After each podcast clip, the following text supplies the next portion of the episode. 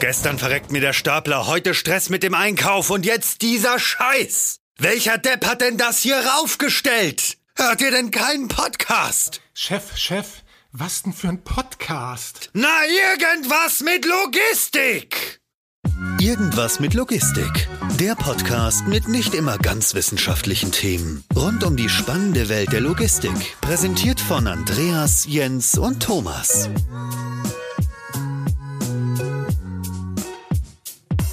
Moin Moin zu einer neuen Folge von Irgendwas mit Logistik. Heute mit mir Jens und mit Thomas. Moin Thomas. Ja, moin. Und wir haben uns noch einen Gast dazu geholt. Moin Benjamin. Moin. Vielleicht hast du Lust, einfach mal ein bisschen direkt mal zu erzählen, was du eigentlich machst worum es bei dir geht und äh, warum wir dich eigentlich eingeladen haben. Obwohl wahrscheinlich kannst du die Frage selber gar nicht beantworten. Ja, werden wir hoffentlich noch feststellen heute.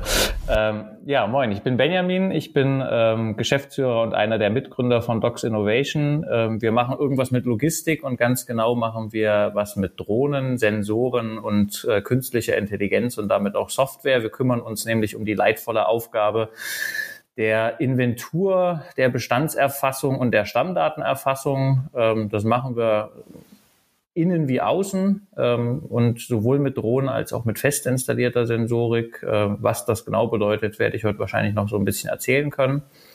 Ähm, wir arbeiten mit großen Logistikern zusammen, äh, gerade so in der Kontraktlogistik, aber auch mit Industrieunternehmen und äh, dürfen jetzt, wie wahrscheinlich ganz viele andere, gerade so ein bisschen Pause machen weil die Logistik an vielen Stellen leider etwas stillsteht.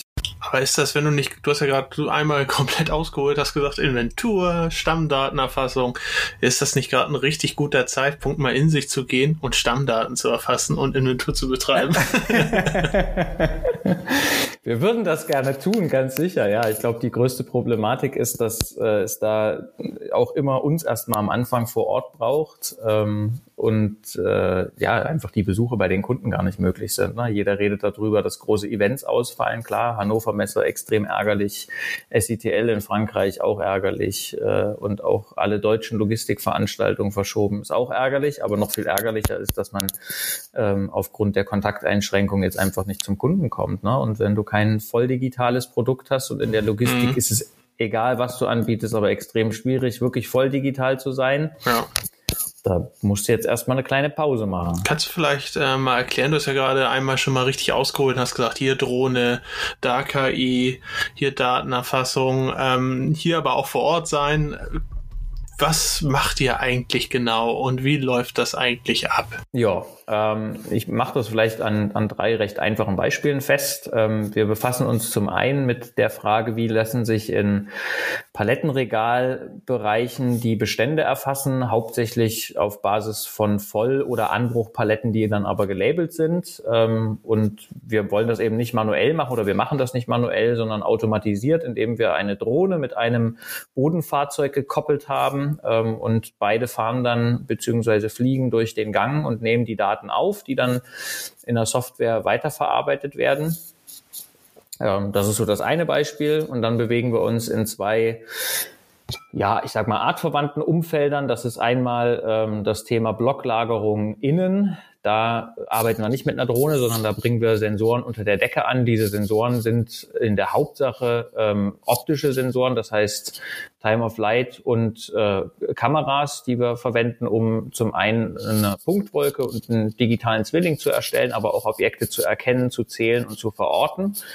Und außen machen wir das auch, aber da greifen wir wieder auf die Drohne zurück, weil an den Himmel irgendwelche Sensoren hängen, ist wahnsinnig schwierig, ist uns bis jetzt noch nicht gelungen und Netze zu spannen finden wir auch nicht so toll.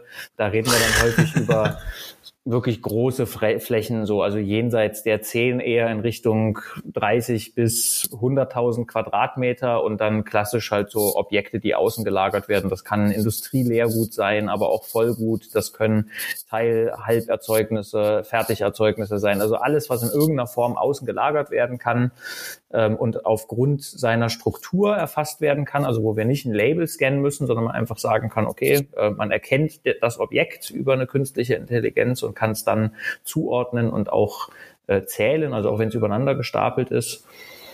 Ähm, genau, das sind so die drei Bereiche, um die wir uns in der Hauptsache kümmern. Ähm, und wir haben, wie ich äh, eingangs gesagt habe, eben auch noch so einen kleineren Bereich, wo wir Stammdaten erfassen, eher im In- und Outbound. Ähm, das machen wir nicht mit aufwendigen Laserscannern, sondern auch mit äh, eher Kamerasystemen, also alles ein bisschen low budget und eher mit der Software die Herausforderungen lösen und nicht mit, mit viel Hardware. Mhm. Das ist so ähm, generell unser Ansatz. Mhm. Ich habe mal direkt eine Frage ähm, zu dem Thema Inventur oder ja. ähm, das heißt ja bei euch Invent Inventory. Inventory, ähm, genau. Genau. Und ich habe da ein Video gesehen bei euch und du hast das eben auch schon angesprochen, dass ihr mit äh, unter anderem auch mit Bodenrobotern arbeitet. Das heißt, dieser äh, Bodenroboter fährt die Drohne ähm, irgendwie durch das Lager durch, habe ich genau. zumindest gesehen. Ja. Ähm, der Grund dafür, der erschließt sich mir noch nicht so ganz. Warum ha. habt ihr auch einen Bodenroboter da noch mit das im Einsatz? Das kann ich dir beantworten.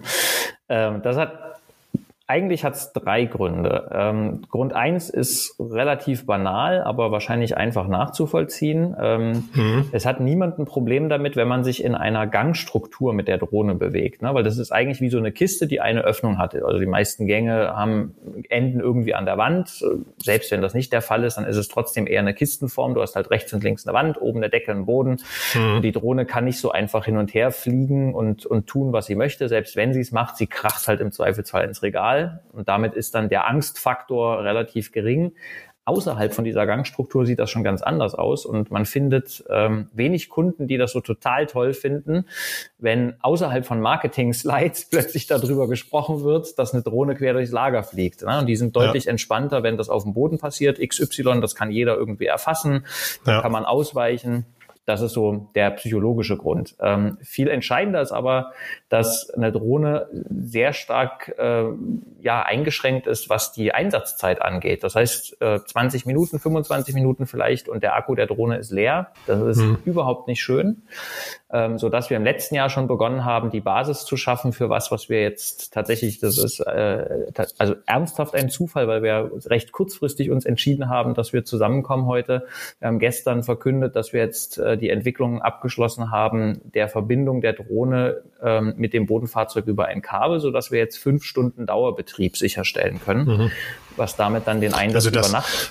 Also das zulässt. heißt, die, die, die Drohne ist äh, direkt mit einem Kabel verbunden, also genau. nicht mehr, nicht mehr Gen quasi nicht mehr so direkt frei fliegend, sondern genau. äh, angeleint. Ge genau, genau. Und das, das ist auch völlig ja. in Ordnung, weil der Aktionsradius, äh, den die Drohne braucht, der ist total überschaubar. Ja.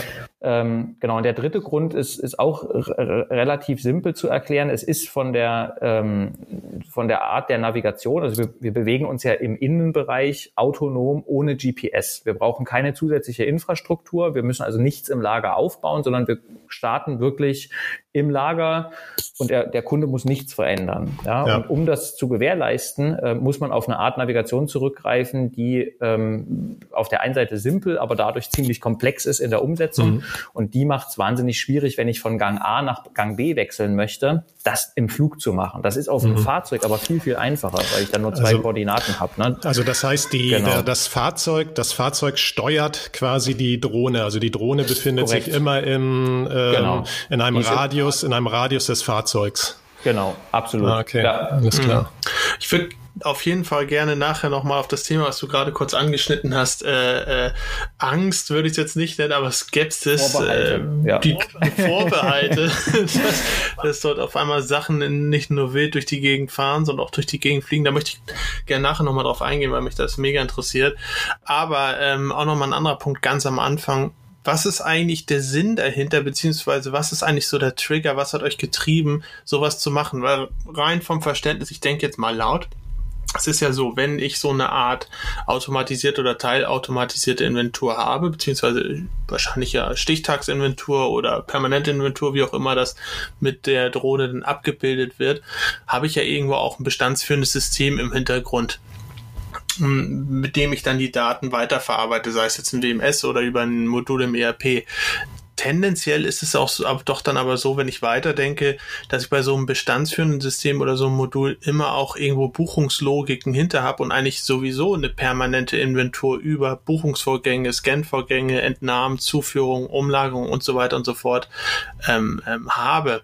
Wo setzt das dann eigentlich an, dass ich dann dieses zusätzliche Modul mit der Drohne benötige, beziehungsweise wo ist der Benefit, das eigentlich einzusetzen? Ja, getriggert worden ist das wirklich rein von der Anwenderseite. Das heißt, wir haben uns gar nicht mit der Frage befasst, äh, was können wir denn irgendwie machen mit einer Drohne, sondern ähm, wir sind tatsächlich vom Bedarf gekommen, äh, der Kundenseite genau das, was du jetzt gerade beschrieben hast, abzugleichen. Das heißt, soll und ist in einem regelmäßigen Abstand äh, bei vielen Kunden auch mehrfach täglich ähm, abzugleichen, weil die Informationen in den von dir genannten Systemen nicht ausreichend gut sind. Das liegt sehr, sehr daran, dass, wie ihr ja sicherlich wisst, sehr viel in der Logistik manuell getrieben ist. Also man immer so ein bisschen sich vorstellt, oh, es läuft doch alles automatisch, aber die Realität gerade bei den Kontraktlogistikern ja so aussieht, dass die Kontrakte einfach gar nicht lang genug äh, ja, terminiert sind, als dass man da jetzt groß in, in Invest einsteigen könnte in Richtung Automatisierung. Das heißt, man versucht sich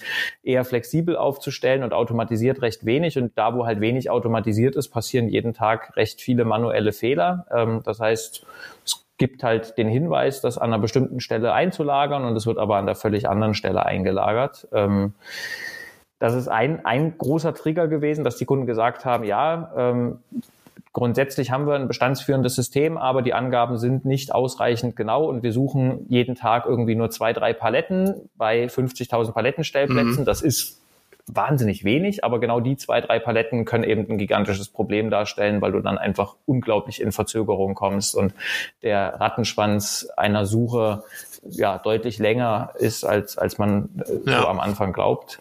Ähm, das war das eine Thema. Das andere Thema war, dass ähm, auch bei einer, bei einer dauerhaften Inventur irgendwie jemand immer unterwegs sein muss und man im Zweifelsfall ähm, Material auch bindet. Ne? Und äh, da war halt einfach der Wunsch, was zu haben, was man einsetzen kann, um die Qualität der Informationen zu erhöhen, aber auch dem Anspruch häufig der Kundenseite unserer Kunden äh, nachzukommen, ähm, äh, regelmäßig einen Double-Check zu haben. Und sei es, wenn man Leerplatzzählung macht, ja, selbst so eine banale Aufgabe, da muss halt jemand dann im Zweifelsfall durch 40 Gänge laufen und die Leerplätze zählen. Mhm.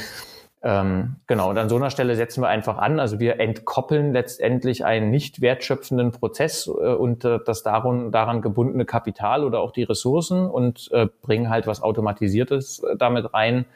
Ähm, ja, das war so der Trigger. Ja.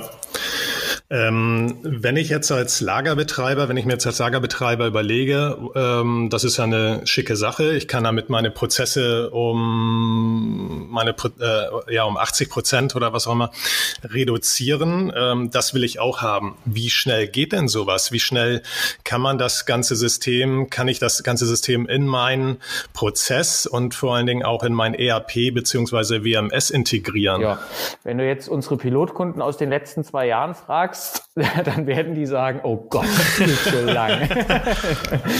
und, und ich, okay. Und ich aber das ist ja aber das ist ja meistens beim ja, Pilotkunden so. Da, da sind natürlich sagen, noch. Ja, sorry, also wir haben uns das auch anders ja. vorgestellt. Nein, aber in der Realität ist es so, ähm, du erreichst ja irgendwann eine gewisse Entwicklungsreife, die wir jetzt auch erreicht haben. Und ähm, dann ist es so, dass wir jetzt mit dem neuen Bodenfahrzeug, was wir einsetzen, ähm, wir arbeiten da jetzt mittlerweile mit einem Partner zusammen, weil wir versuchen, bei der Hardware so viel wie möglich einfach auszulagern und auch auf Know-how zurückzugreifen, was einfach deutlich weiter ist.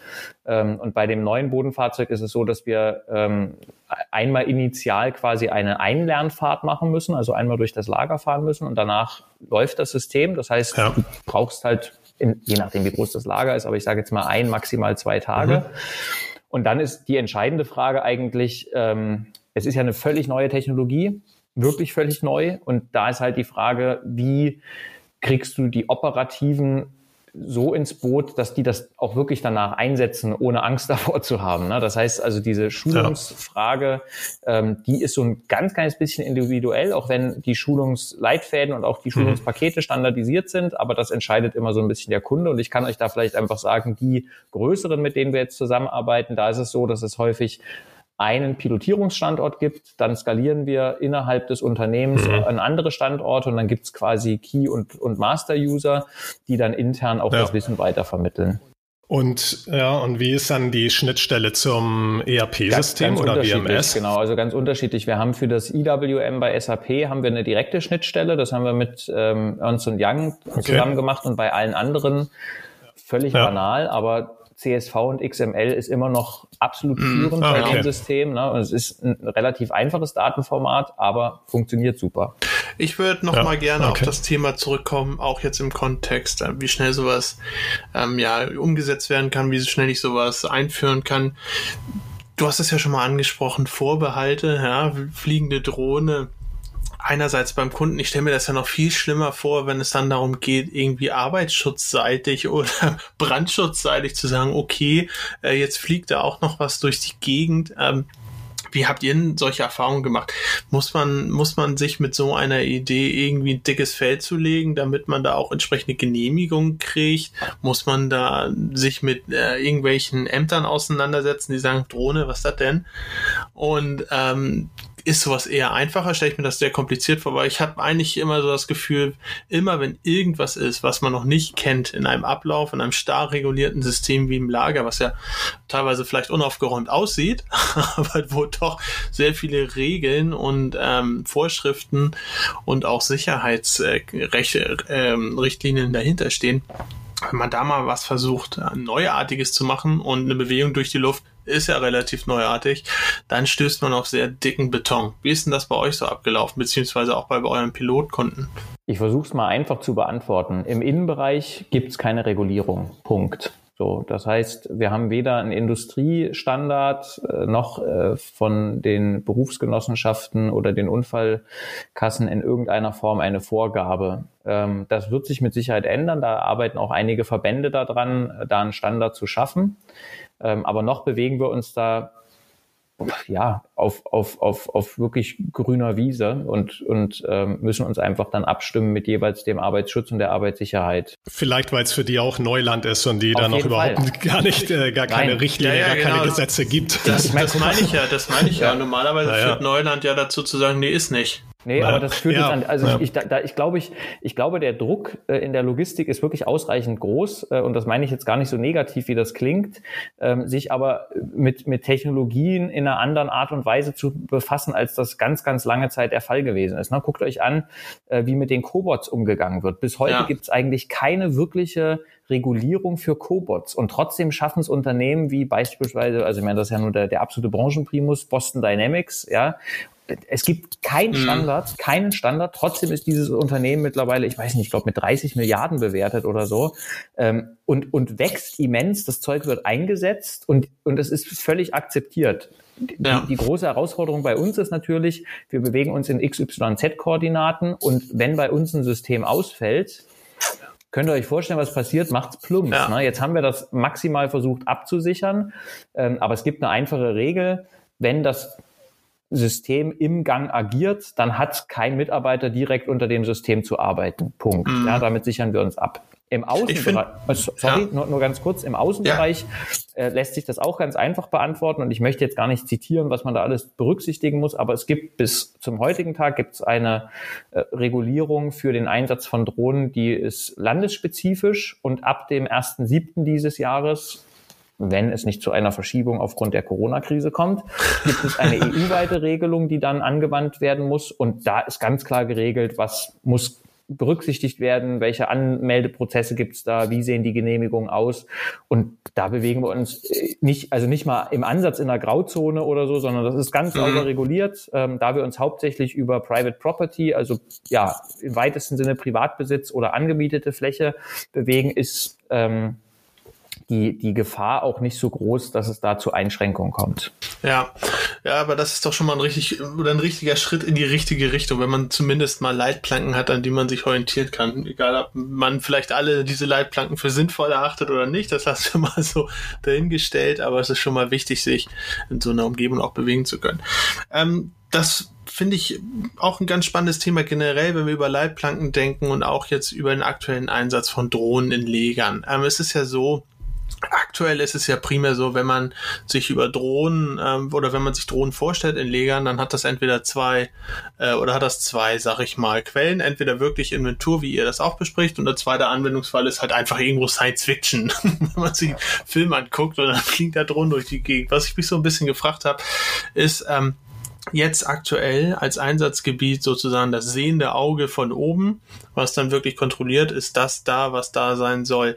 Ist das so eine Art Tür Türöffner, beziehungsweise was könntest du dir noch für Anwendungsbeispiele vorstellen für die Drohne? Ich denke nämlich auch, man muss sich halt erstmal auch so ein bisschen dran gewöhnen. Das, wie du ja gerade richtig gesagt hast, es ist ja jetzt nicht nur ähm, in zwei Dimensionen, wo etwas automatisiert verfährt, sondern hier hat man ja die Möglichkeit, dreidimensional den Raum zu nutzen und gerade auch Luft und Freifläche, die wirklich aktuell nur Luft ist und damit völlig, äh, ja, völlig sinnlos in der Wertschöpfung im Lager kann auf einmal ähm, Transport oder ein, ja, ein Weg sein, wo dann auf einmal auch noch Tätigkeiten gerade ähm, von ortsverändernden Tätigkeiten durchgeführt werden kann.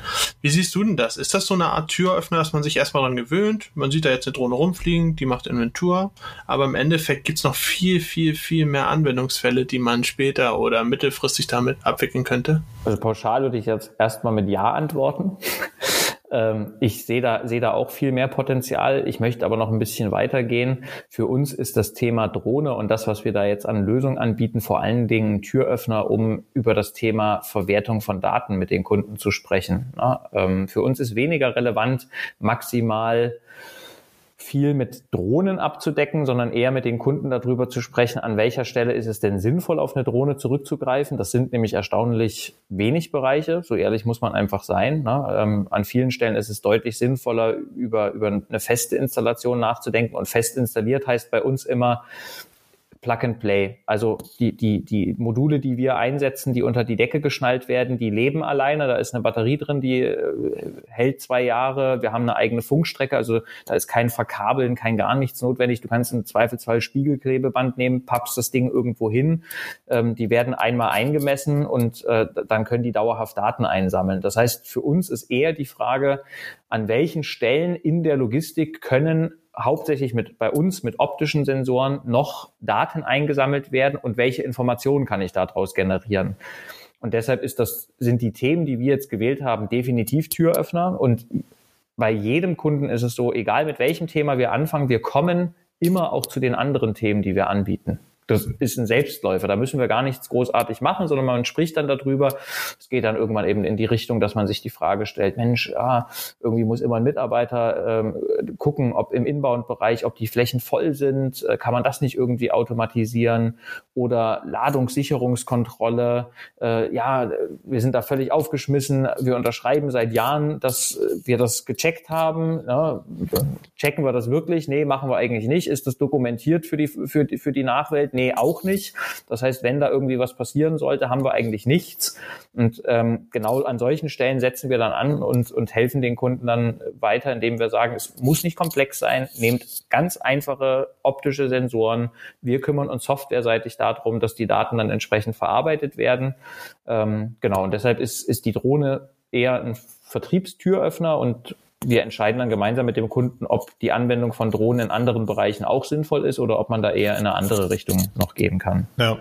Ähm, wenn du sagst, momentan konzentriert ihr euch auf das Datensammeln, ähm, das ist die eine Sache. Ähm, ja, habt ihr aber auch die Anwendung Deliver Air ähm, ja. oder Delivery ja. in, äh, im Einsatz, wo ja, wo du ja auch sagtest, ähm, die hauptsächlich natürlich im Außenbereich im Einsatz ist und da geht ja. es ja weniger um Datensammeln, so wie ich auf eurer Website gesehen habe, sondern mehr um den Transport von, genau. äh, also den innerbetrieblichen Transport im Prinzip. Ähm, wenn wir jetzt nochmal so ein bisschen Richtung Science Fiction gucken und Zukunftsvision, was gibt es noch? Ähm, kann man das denn nicht auch, sage ich mal, von dem Au ähm, Außenbereich des innerbetrieblichen Transport in den Innenbereich äh, transferieren, das Ganze? Also, Wir dass werden ich, das nicht machen. okay, ja, aber, nee. wäre, aber wäre doch auch, ich meine, ähm, weil es, ich meine, weil man da auch sozusagen in die dr äh, dritte Dimension gehen kann und, ja. ähm, und irgendwie nicht schienengebunden wäre und so weiter. Also das. Warum wollt ihr das denn nicht machen? Ja, ja also das wäre auch, auch, auch, vielleicht mal genau, ganz einfach genau, gefragt. Also ja. in, in, Science Fiction super, ne? aber in, ja. in, echt, in echter Physik äh, mit so vielen Herausforderungen verbunden, dass ja, wir einfach okay. gesagt haben, das äh, lässt sich nicht einfach lösen und lässt sich in Deutschland auch nicht lösen, weil wenn du sowas ja. entwickeln willst, dann, dann reden wir da von immensen Budgets, die du dafür brauchst, weil du eben die okay. Problematik hast, dass schon rein physikalisch, wenn du eine gewisse Masse bewegen möchtest, brauchst du ein entsprechend großes Fluggerät. Ne? Wir reden im Außenbereich ja. momentan davon, dass wir ein Fluggerät haben mit so einem Durchmesser von ungefähr 1,80 Meter. Das könnte man noch reduzieren auf so 1,60 Meter. Okay. Ja. ja. Und damit mhm. können wir gerade mal fünf, maximal sechs Kilo bewegen.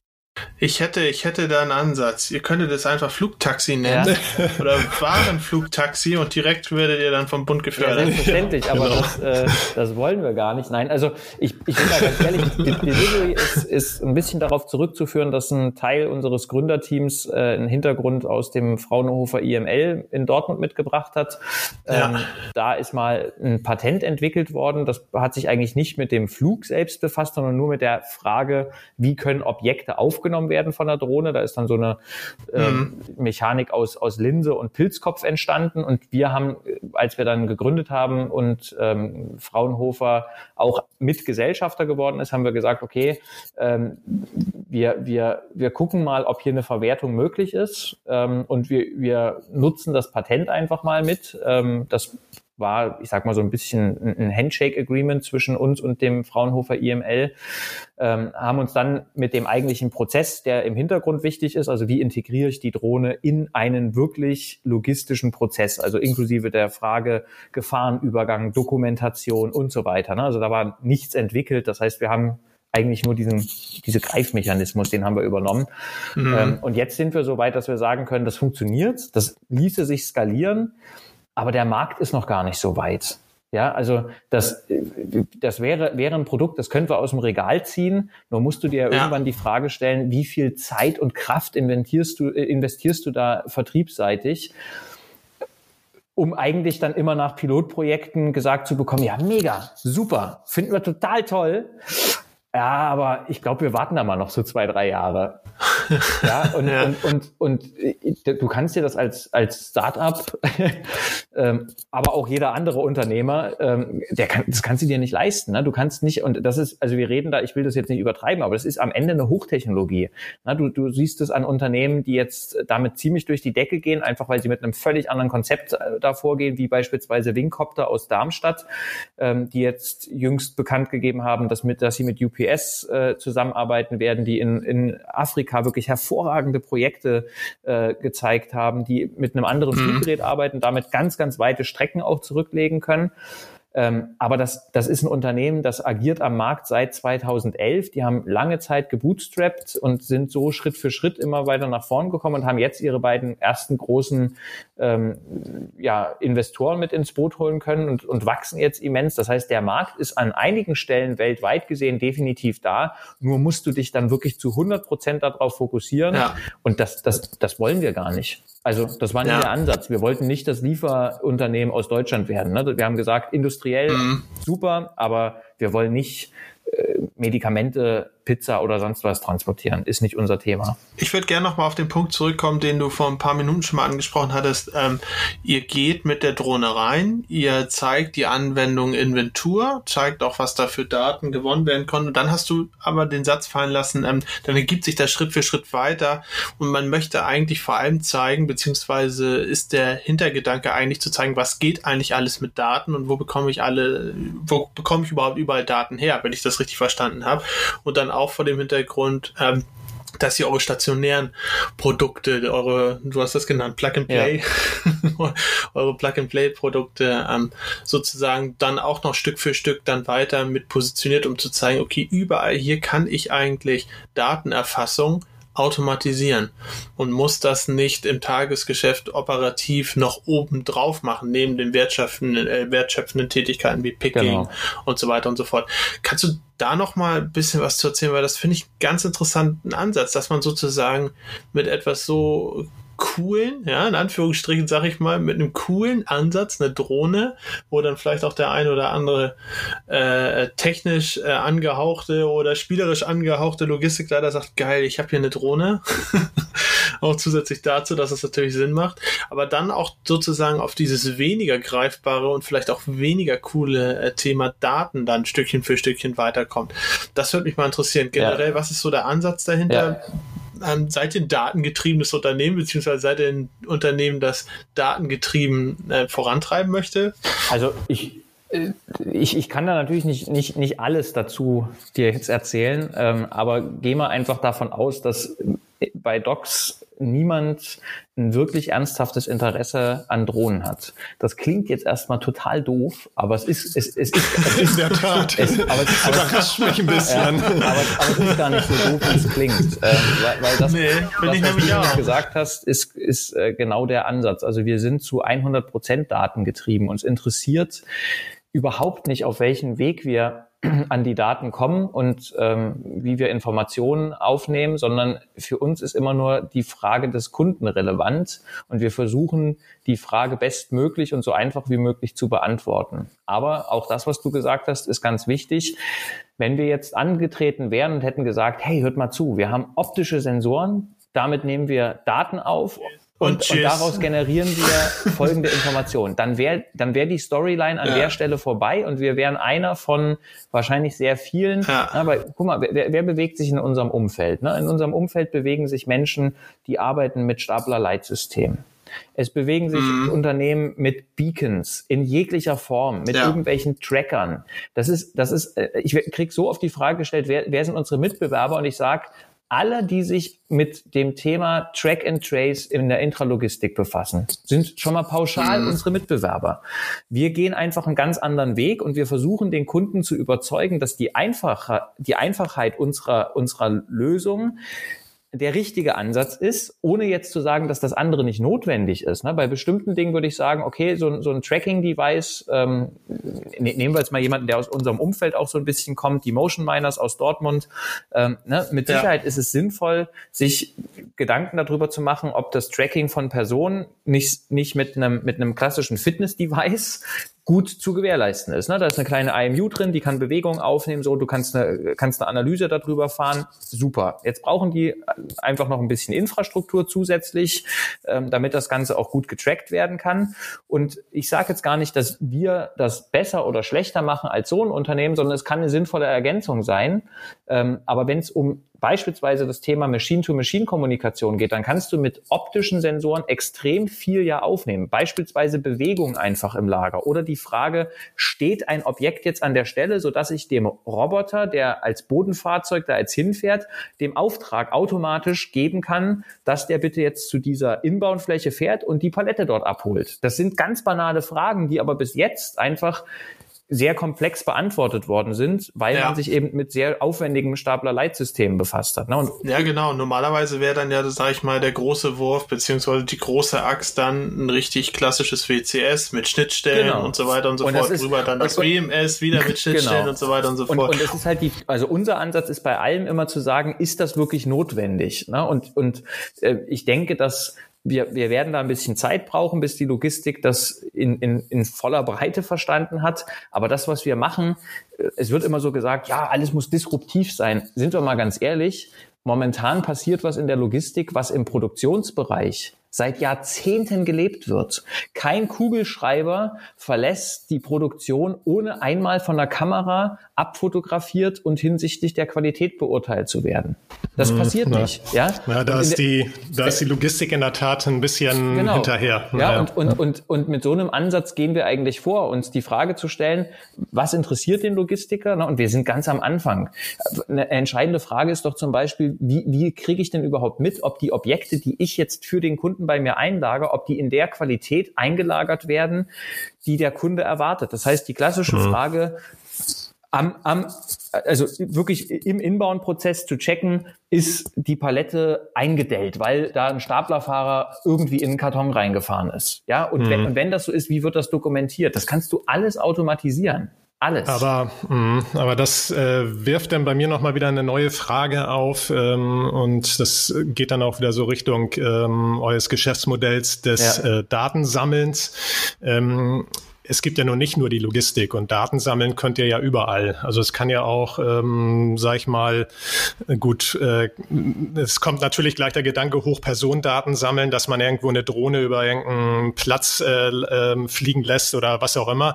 Äh, muss kommst du auch, kommst du aus der totalitären ja, genau. Zeit. Ne? das, das, muss, äh, das muss ja gar nicht mal der Fall sein, aber es kann ja auch in andere Richtungen gehen. Ähm, was weiß ich, nehmen wir mal irgendwelche Hochhäuser, die oder auch Brücken oder so, die schwer zugänglich sind, wo jetzt immer noch äh, Menschen an Seilen oder was auch immer hochklettern müssen und ähm, da irgendwo mh, sich die Struktur und so weiter anschauen müssen und die Qualität prüfen müssen äh, oder Inspektionen durchführen müssen. Ähm, wären das nicht dann auch ähm, Bereiche, wo ihr euch wiederfinden könntet? Klare Antwort, nein. Bei uns ist okay. Fokus wirklich alles ähm, und das machen wir auch im Sinne unserer Kunden. Wir wollen ganz, ganz bewusst in momentan einem expliziten Bereich bleiben und das ist für uns ja. alles, was mit der Logistik zu tun hat. Da grenzen wir gar nicht ab und sagen, wir arbeiten nur für Logistikunternehmen. Nein, für uns ist mhm. Logistik mhm. wirklich alles, wo es irgendwie um die Bewegung ja. geht von, von Objekten. Ja, ähm, ja.